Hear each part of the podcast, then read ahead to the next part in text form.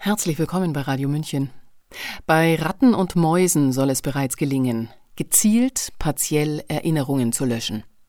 Diese Forschung wird offiziell für die Behandlung von posttraumatischen Belastungsstörungen vorangetrieben. Denn wäre es nicht ein Segen, wenn wir beispielsweise diese Corona-Zeit einfach vergessen könnten? Nein, meint unsere Autorin Anke Behrendt. Opfer und Kritiker der Corona-Politik verlangten nach Aufarbeitung. Es gibt eine Vielzahl von Gründen, warum Geschehnisse nicht vergessen, sondern bearbeitet werden sollten, allein um einer Wiederholung vorzubeugen. Doch die Aufarbeitung erfolge, so Anke Behrendt, wenn überhaupt, nur halbherzig und ohne Konsequenzen. Gehen Sie weiter, es gibt nichts zu sehen, heißt ihr Text. Sabrina Khalil hat ihn gelesen. Deutschland scheut die kritische Aufarbeitung der Corona-Jahre konstatierte die NZZ am 24. Juni 2023 mit einem Schimmer Selbstgefälligkeit. Notabene, soeben ist in der Schweiz die Verlängerung des Covid-Gesetzes per Volksabstimmung mit deutlicher Mehrheit angenommen worden. Resultat einer kritischen Aufarbeitung der Krisenjahre? Wohl kaum. So ist beispielsweise der Medienskandal vom Winter 2020-21 ohne nennenswerte Konsequenzen vorbeigezogen. Mark Waldner, CEO der weltweit agierenden Mediengruppe Renier AG, hatte alle Redaktionen der Renier Medien auf Regierungslinie gebürstet und pflegte engste Kontakte in die Schweizer Politik. Blick und Co. sind regierungstreu bis zum Abwinken, schrieb die Zeitschrift der Nebelspalter und sprach von Standleitung. In der Folge wurde die Führungsstruktur des Konzerns einigen kosmetischen Maßnahmen unterzogen, Waldner ist nach wie vor im Amt. Die drei von der Zankstelle. Immerhin inszeniert die NZZ nun eine Aufarbeitung der deutschen Corona-Politik. Das Drehbuch überrascht nicht. Veranstaltet wurde ein Interview in Form einer Talkshow mit drei Protagonisten der Krisenjahre, namentlich Wolfgang Kubicki, FDP, Wissenschaftsjournalist Ranga Yogeshwar und Soziologe Heinz Bude, alle drei bekannt für ihre mehr oder weniger pointierten Wortmeldungen in den vergangenen Jahren. Lebhaft, so beschreibt die NZZ dieses Boulevardstück. Jeder durfte seine altbekannten Thesen repetieren und das jeweilige Meinungskartell mit Häppchen versorgen. Yogeshwar bringt die Bilder aus Bergamo ohne Einordnung aus heutiger Sicht. Bude erzählt, wie er den Müll rausgetragen hat und Zitat, dass Corona in einer Reihe mit der Pest, der Cholera und der spanischen Grippe gesehen werden muss. Kubicki lobt den ersten Lockdown. In einem Punkt ist man sich einig, Angst war entscheidend. Angstmache wurde in einem Papier empfohlen.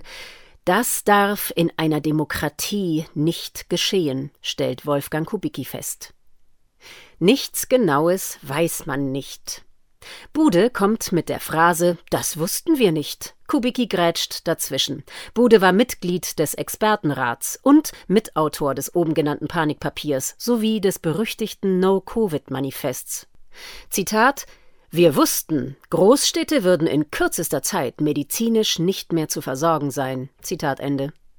Wenn sie auch sonst kaum etwas wussten, dies wussten sie sicher. Doch selbst wenn, Zitat, ich diese Erkenntnisse, die Sie fordern, damals gehabt hätte, hätte ich in der Pandemie nicht anders entschieden. Bude weicht keinen Deut von seiner Linie. Yogeshwar kritisiert Formfragen, aber nicht die Prämisse. Kubikis kritisch tönender Klartext ist in Anbetracht seines Abstimmungsverhaltens im Bundestag nicht viel mehr als eine launige Büttenrede. Gehen Sie weiter, es gibt nichts zu sehen. Bude, Zitat, das mit der Aufarbeitung wird sehr schwierig, die Gesellschaft hat gar kein Interesse mehr daran. Zitat Ende.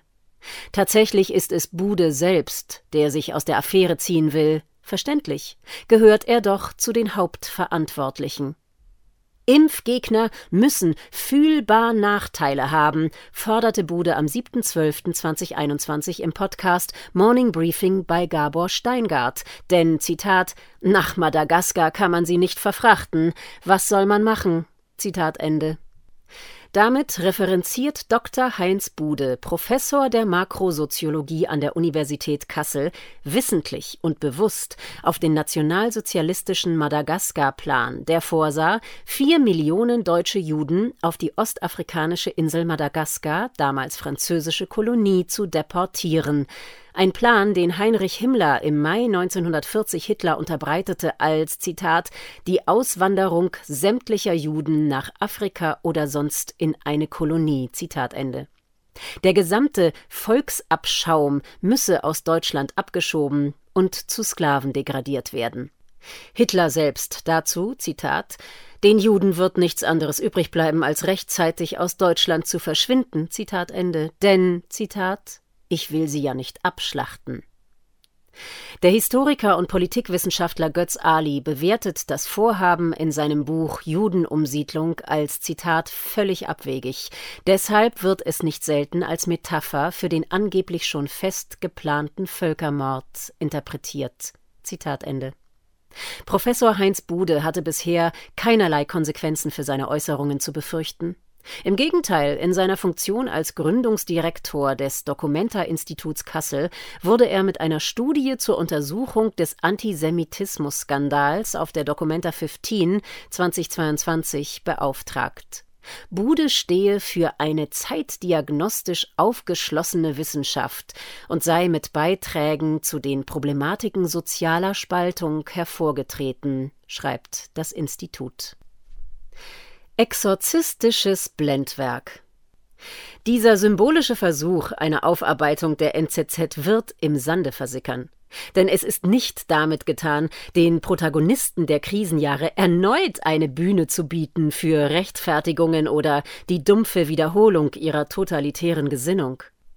Wenn wir als Gesellschaft in künftigen Krisen vernünftig agieren wollen, müssen die Hauptakteure konsequent zur Verantwortung gezogen und ihrer Ämter enthoben werden. Wir müssen den unzähligen Mittätern und Mitläufern signalisieren, dass wir faschistoide menschenfeindliche Anwandlungen in Deutschland von keiner Seite dulden. Aufarbeitung darf nicht in Beifall heischenden Simulationen münden, sonst gerinnt sie zur Farce und bringt keine Einsichten hervor.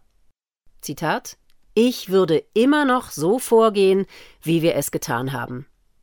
Bude NZZ Sie hörten Gehen Sie weiter, es gibt nichts zu sehen von Anke Behrendt, Sprecherin Sabrina Khalil. Mein Name ist Eva Schmidt und ich wünsche uns die Aufmerksamkeit zu erkennen, was für das Gesunden unserer Gesellschaft an Aufarbeitung nötig ist. Ciao, Servus.